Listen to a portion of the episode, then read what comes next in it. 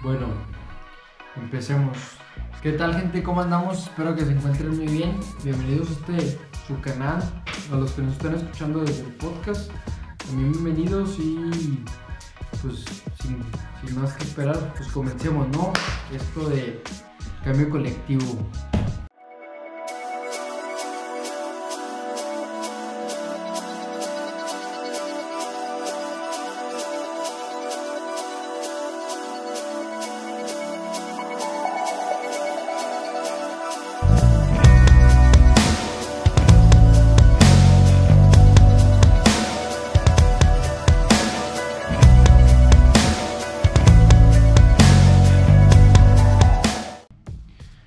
Vamos a llegar a la conclusión o quizás este podcast nos va a llevar a hacernos más, más preguntas. No vamos a, encontrar ninguna respuesta en... Quizás no encontremos ninguna respuesta en este video o en este podcast. Así que la pregunta o la cuestión aquí que nos vamos a hacer en este video de cambio colectivo es, ¿realmente somos más estúpidos que, que en años pasados? Y me refiero a que las generaciones quizás venimos más pendejas que antes, pero perdón por la palabra, pero es así, realmente hay que analizarlo, ¿no?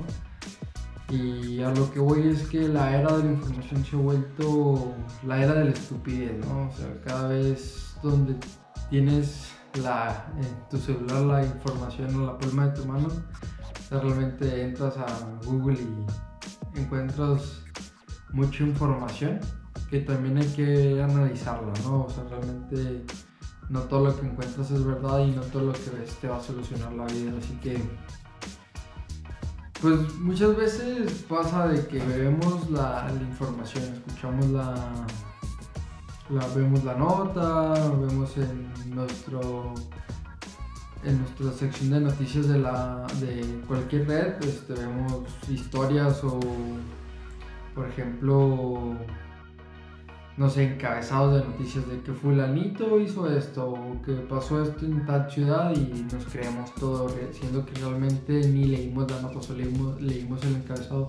Como en esta semana sucedió de los futuros del agua, siendo, ¿qué son los, los futuros del agua? La noticia que, que en Wall Street se iban a empezar a vender futuros del agua donde realmente solo se iban a vender los futuros del agua de California, o sea, iba, se iba a meter a, a la bolsa de valores el agua de California y la gente se empezó a alarmar de que no manches, ya nos van a vender el agua súper cara y que no sé qué y de que pues, eso no se juega, siendo que sea algo alarmante, pero en realidad solo sucede en, California, es, espero y no suceda en otros países como México o en otros estados de la Unión Americana, así que por el momento es solo California y la gente ya está súper alarmada. Y recuerdan mis videos anteriores de eh, el agua aquí en Chihuahua, donde yo soy originario, este, donde la situación actual, ¿no? Y aquí en mi localidad la gente súper alarmada de que culpando a los gobiernos y no sé qué, de que es de alarmarse, pero realmente no es tanto. Y lo único que hacemos es desinformarnos, ¿no? Y ya sabemos que las noticias lo único que buscan es generar, pues, este, que la gente está viendo su contenido y pues por eso inventan este tipo de, de titulares, ¿no?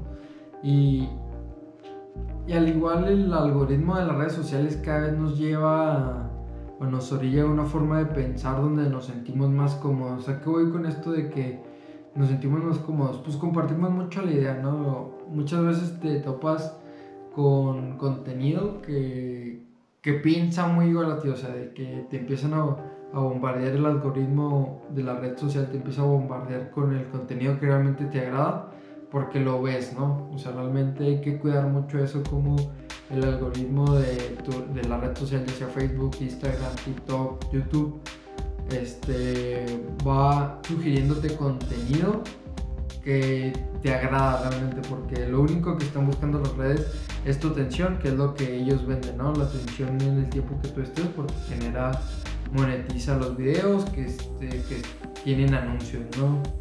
Así que pues hay que empezar a cuidar este tipo de cuestiones, ¿no? De que nos empieza a cegar, o sea, nuestra objetividad porque empezamos a crear verdades absolutas porque no es que yo vi un video fulanito de tal donde dice, a veces con bibliografía falsa que se inventa de que universidad fulanita de tal, que no existe realmente, hizo este estudio y aquí lo tengo comprobado y empieza fulanito de tal a decir que, tal medicamento es contra el COVID y no sé qué, y, empieza a cegar nuestro, nuestra objetividad y racionalidad, ¿no? De decir, realmente es real esto y no lo creemos por el hecho de que, de que esto sucede, ¿no? A lo que hoy, este, Hegel fue un filósofo, ¿no? Que, que él hay, hay, una teoría de él que, que comenta que, que hay una tesis, una antítesis y una síntesis, ¿no? ¿Y qué es esto, no? Volviendo a la que si somos más estúpidos, la tesis es la idea, ¿no? de la idea. La antítesis es la contradicción de la idea que tú tienes. Y la síntesis es cuando la idea y la contraidea o, o el desacuerdo que hay se ponen de acuerdo para llegar a una idea que a los, a los dos lugares o a los dos lados les convenga más, ¿no? A lo que voy con esto de la tesis y la antítesis y la síntesis es que realmente ya no somos tesis buenas o buscamos verdaderas verdades reales o absolutas hasta, el punto de que no nos informamos más de allá, ¿no? De que siempre vamos a estar con la bandera de que yo tengo la razón y tú no tienes la razón. Pongamos un ejemplo, este, últimamente en estos últimos 2-3 años he visto que ha crecido exponencialmente el contenido de... Ahorita le están, ya tiene hasta nombre, el echaleganismo, ¿no? este, todo este tipo de contenido de que si tú le echas ganas, si tú te chingas, si tú trabajas, si tú trabajas más, si tú tienes ganas de superarte, lo vas a hacer. Y, este tipo de pues ideología eh, siempre pues funciona pero en circunstancias muy ideales, en circunstancias muy óptimas, por así decirlo.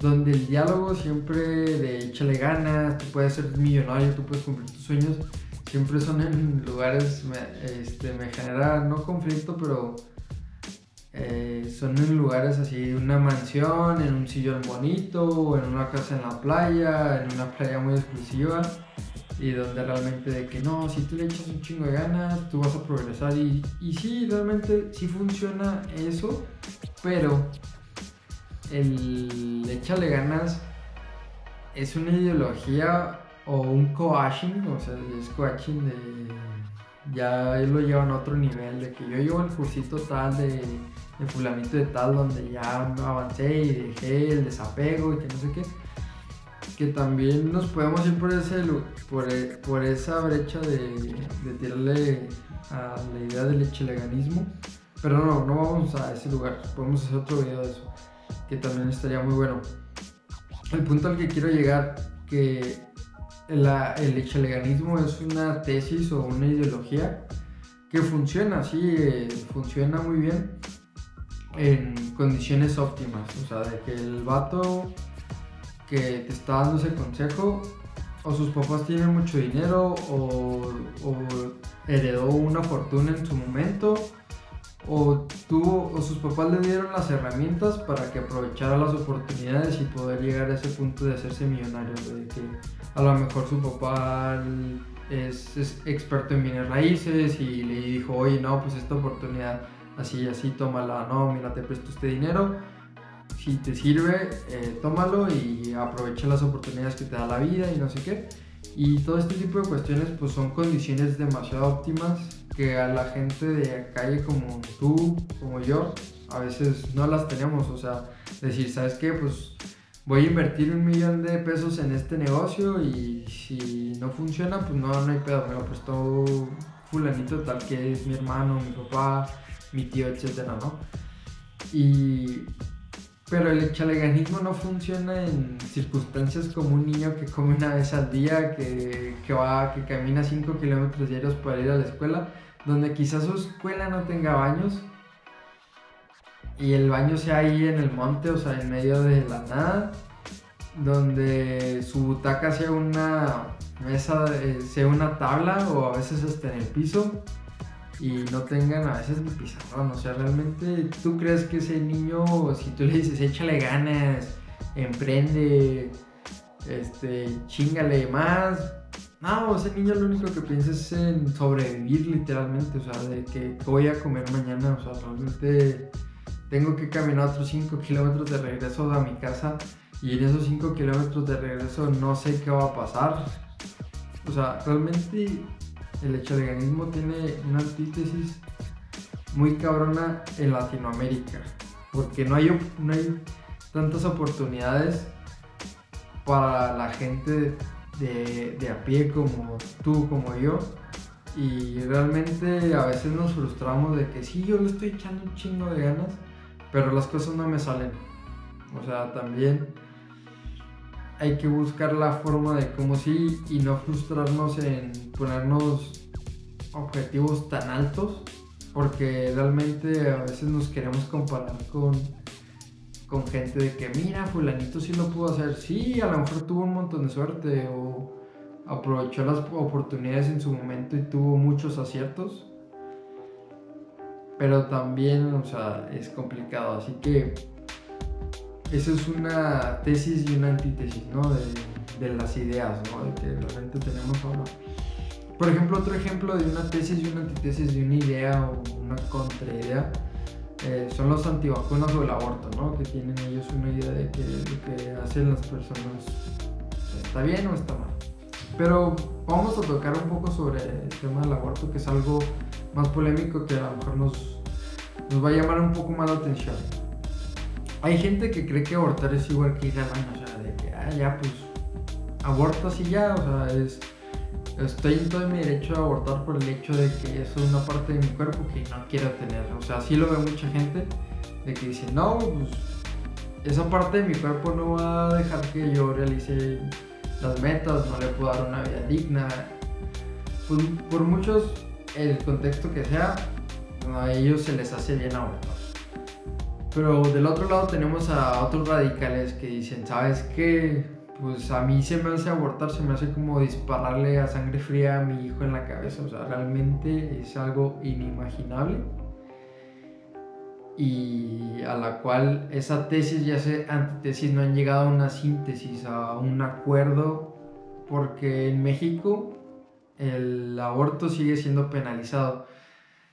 Y muchos dirán, no, pero en muchos estados ya lo están despenalizando. Sí, pero realmente se sigue penalizando si no lo haces dentro de las semanas acordadas que puedes realizarte un aborto. Si lo haces después de la doceava semana ya es ilegal. O sea, realmente está despenalizado, pero es ilegal. O sea, es como una brecha de que ok, pues vamos a despenalizar si tú lo haces durante esto, este segmento de tiempo, no es ilegal, pero si lo haces después de ahí es ilegal. ¿Y esto a qué nos lleva, no? El, ejemplo de la tesis y la antítesis, que realmente no llegamos a un, a un fin común, un bien común, porque hay estos radicales que nos meten mucho ruido y a la vez nos bombardean con desinformación, ¿no? O sea, no digo que, o sea, hay gente que piensa que abortar es como ir al baño y como hay gente que piensa que es como meterle una bala en la cabeza a su propio hijo. O sea, son ideas muy radicales que meten mucho ruido en la sociedad y no nos hace no nos hace tener un criterio así de decir, ¿sabes qué? Pues el aborto es bueno porque evita mucho abandono de niños, violencia intrafamiliar, este, niños que no pueden tener una vida digna.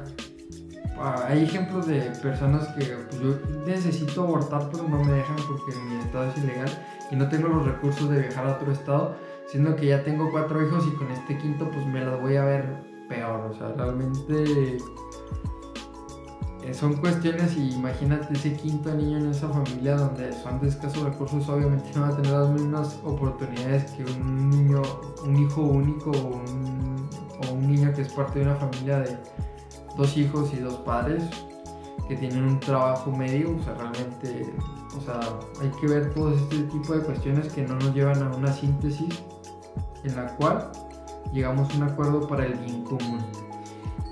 Y ejemplos hay muchos, o sea, este ejemplo del chaleganismo, del aborto, son muchos, ¿no? Podemos hablar de la izquierda, de la derecha, los marihuanos contra los conservadores, las energías verdes contra la energía nuclear, o, o sea, realmente, ¿qué nos hace falta para dejar de ser estúpidos y generar síntesis o acuerdos, ¿no? Para un bien común.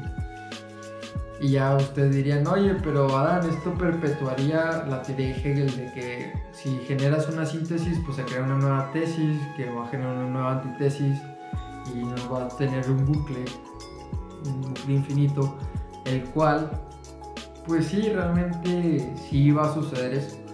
Pero este nos lleva a mejorar las tesis cada vez más, ¿no? De cuestionarnos mejor, o sea, crear preguntas mejores. ¿Cómo pasamos cómo la humanidad pasó de tener la ley de la gravedad a tener esta ecuación de energía es igual a la masa por la... De, la energía es igual a la masa por... Oh, se me olvidó. De mc al cuadrado de Einstein, ¿no?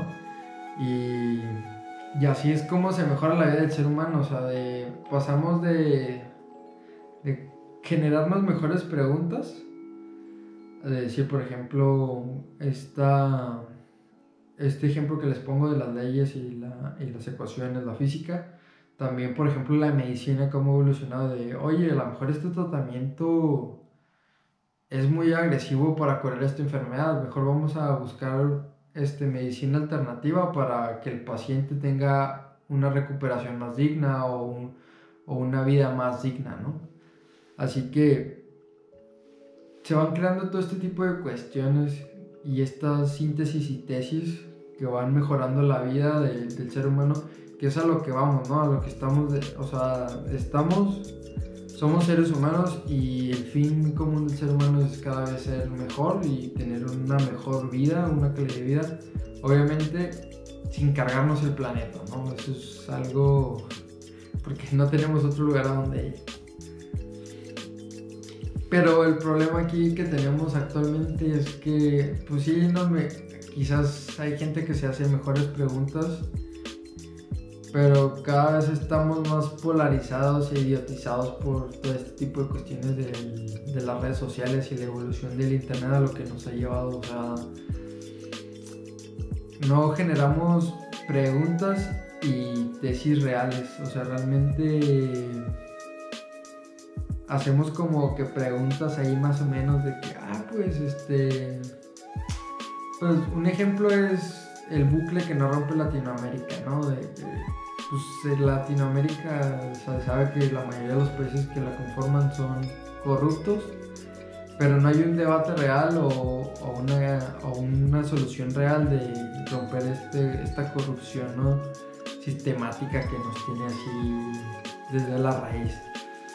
Y solo hacemos cuestiones o preguntas como que, güey, pues ya no des mordidas, o sea, no seas más corrupto, o sea, paga tus multas, haz las cosas bien, denuncia. Pero no, no existen leyes donde sean claros de que, oye, los políticos corruptos que roben mucho dinero deberían este, tener cadena perpetua. O sea, que existan leyes que realmente castiguen al corrupto, porque si realmente no castigamos al corrupto, lo va a seguir haciendo, o sea, de que... Y muchas veces estos, estos sistemas corruptos son, son grupos muy pequeños de personas que llevan años perpetuados en el sistema o en el gobierno, que realmente no ven una consecuencia de sus actos, porque pues no las hay, no existen, y hay muchos muchos hoyos de, dentro de las leyes de que de cómo salirse, o sea, de, cómo no ser castigado, de que, ay, pues me robé 100 millones, nomás pagué 10 de los 100 que me robé y ya salió bajo fianza, o sea, realmente, dices tú, ¿es neta el gobierno que es, es lo que le están pidiendo? Entonces, aquí el punto es, hay que hacernos mejores preguntas, hay que exigir más generar mejores tesis, mejores antitesis para generar una síntesis mayor. Y entonces la pregunta inicial, ¿realmente somos más estúpidos? Depende... También hay una cuestión, ¿no? De que esta pregunta tiene una antítesis o una cuestión contradictoria que sería, quizás estamos sobreestimulados y castrados intelectualmente, ¿no? Por los grandes intereses realmente, o sea, si te pones a pensar por qué nos quieren más distraídos, más idiotizados, más castrados intelectualmente, ¿no? Y, y digo sobreestimulados porque realmente muchas veces vemos contenido que no, no nos aporta nada, o sea, no nos aporta mejores, hacernos mejores preguntas, no nos aporta hacer de que, oh, mira, hoy en este contenido que vi en mi, en, mi red social que más uso, este, aprendí esto, ¿no? Realmente no hay eso.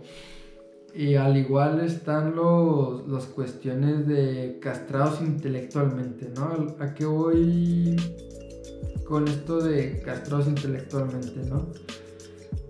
Cada vez la educación es de menor calidad, o sea, si, si tú analizas la educación, aprendemos hasta cierto punto menos. Y yo lo digo porque ambos lados, tanto el alumnado como el profesor, están desmotivados. O sea, realmente la, el sistema educativo, yo les doy el ejemplo de México porque pues, aquí estudié y, aquí terminé la carrera. son sistemas que están mal elaborados, ¿no?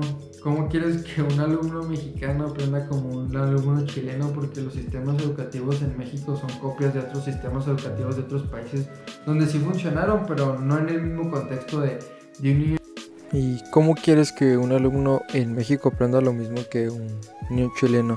Muchos de los sistemas educativos en México son copias de otros sistemas educativos, ya sea en Latinoamérica, Europa. Todo esto a qué nos conlleva. El contexto de estos niños o el ambiente en el que se desarrollan es totalmente diferente. Por ende no pueden aprender igual.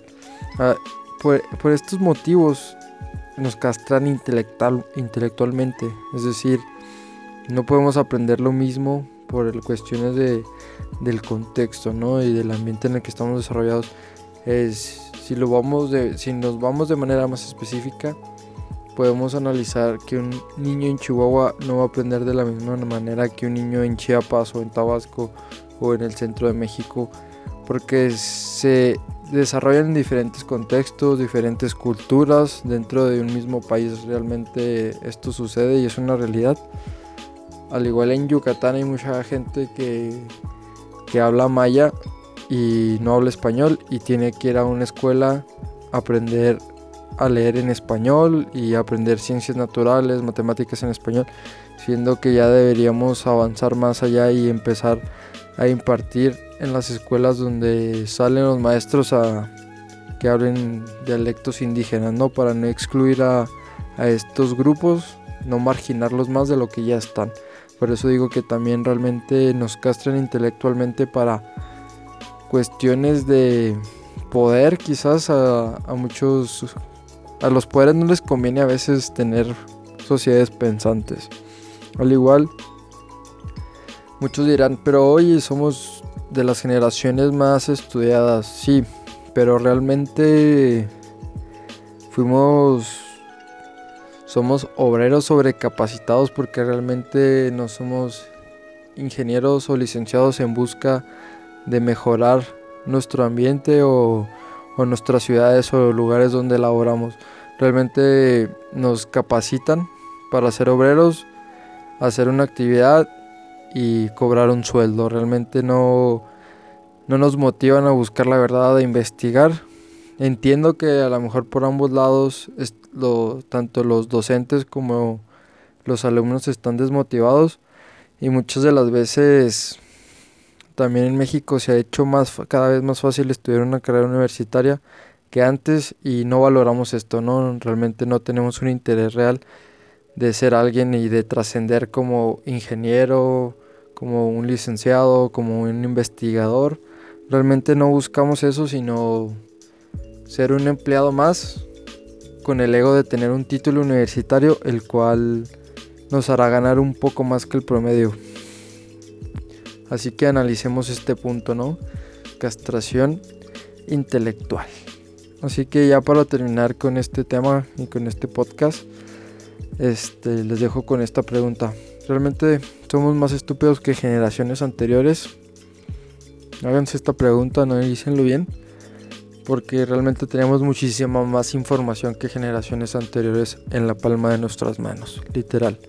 Así que suscríbanse, píquenle a todo, denle like al video y si no les gustó denle dislike y pulsen la campanita para que les lleguen las notificaciones. Les mando un abrazote, buena vibra y pues ahí estamos pendientes para más videitos. Saludos gente, cuídense.